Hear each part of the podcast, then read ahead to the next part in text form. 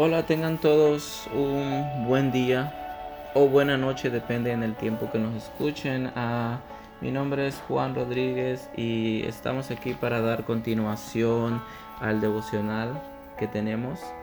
Ah, sé que ya formamos parte de una familia con personas que están constante esperando escuchar la palabra y espero que no se hayan perdido este, los anteriores a este, porque de esa forma podemos entender qué es lo que sigue, de qué se está hablando, ¿verdad? Este, le pedimos a Dios que sea Él que a pesar de, lo poco en que nos toca leer un versículo, este, haya algo que podamos este, captar y podamos entender o nos dé ese de querer aprender más, de querer ver más, de ir a la Biblia y ver de qué fue lo que se habló em, y regresar un poco atrás si es necesario o ir un poco más adelante para entender lo que se trata. Eh, en esta ocasión, este, mi tema se llama Tú pones tus límites y lo encontramos en números capítulo 34 y vamos a, a leer el versículo 4 nada más. Y la palabra de Dios se lee en nombre del Padre, del Hijo y del Espíritu Santo y dice así.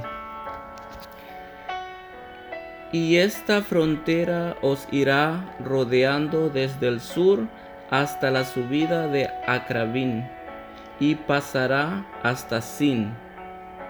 Y su límite sur llegará a Cades Barnea y llegará a Azar, Adar y pasará hasta Asmón. Amén. los que no leen mucho o no leemos mucho la Biblia podemos quedar como y esto que fue, ¿verdad? Este, aquí está este, hablando Moisés. Ah, Moisés, en esta área Moisés especifica los límites de la heredad de Israel en Canaán y su nombre a los, a los príncipes de las tribus que repartirán este, la tierra, por supuesto, por orden de Dios, ¿verdad? Sabemos que Moisés es el que está encargado de, de toda esta gente. Este, aquí estamos hablando de tú pones tus límites. Aquí en esta parte, este, el Señor, aquí si cuando lean más, van a ver cómo cada quien va a tener ah, límites de tierras, de tal lado hasta tal lado. estamos hablando de las tierras, porque ya cuando cada príncipe o cada tribu hará prosperar su tierra de, la forma en que ellos este, se esfuercen a hacerlo, ¿verdad? Entonces, ah, eso me lleva un poco a pensar cómo nosotros ponemos nuestros límites, ¿verdad? Este, hablando aquí en la tierra. a veces ah, e, es, poco, pensamos que ser pobres o tener pocos está bien, que, que tener, tener dinero o tener propiedades o tener cosas no está bien y no es correcto. Ah, ¿Qué tal si el Señor este, tiene mucho destinado para nosotros? Y no que podemos abarcar bastante hablando aquí en la tierra. Ya sabemos la promesa cuando ya no existamos aquí en la tierra.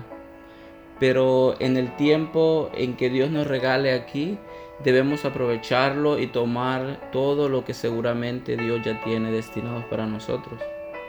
Y no tener mente conformista porque a veces hay personas que que piensan que ambicionar algo mejor para, tu vida, para nuestras vidas, es mal. Cuando a lo mejor el Señor dirá, no prosperas porque no haces nada. Igual pasa con respecto a lo espiritual, ¿verdad? Este, no podemos nada más estar esperando que el Señor nos toque sin hacer nada al respecto. Si sabemos cuáles son las herramientas, sabemos qué es lo que tenemos que hacer.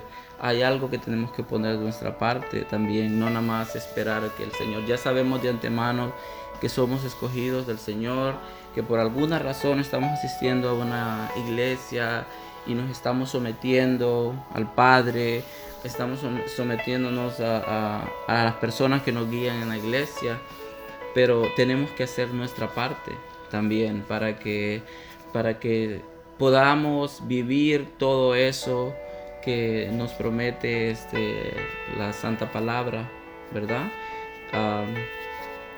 nuestro Padre es el dueño de todo en el universo.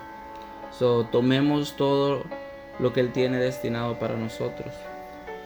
Y claro que si practicamos el carácter de Cristo, sabremos dar buen uso a todo lo logrado.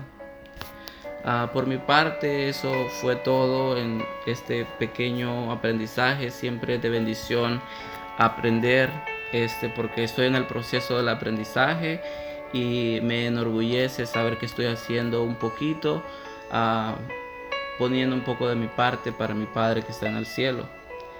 Ah, me despido, que Dios los bendiga a todos y que haya mucha prosperidad en sus vidas. En el nombre de Jesús.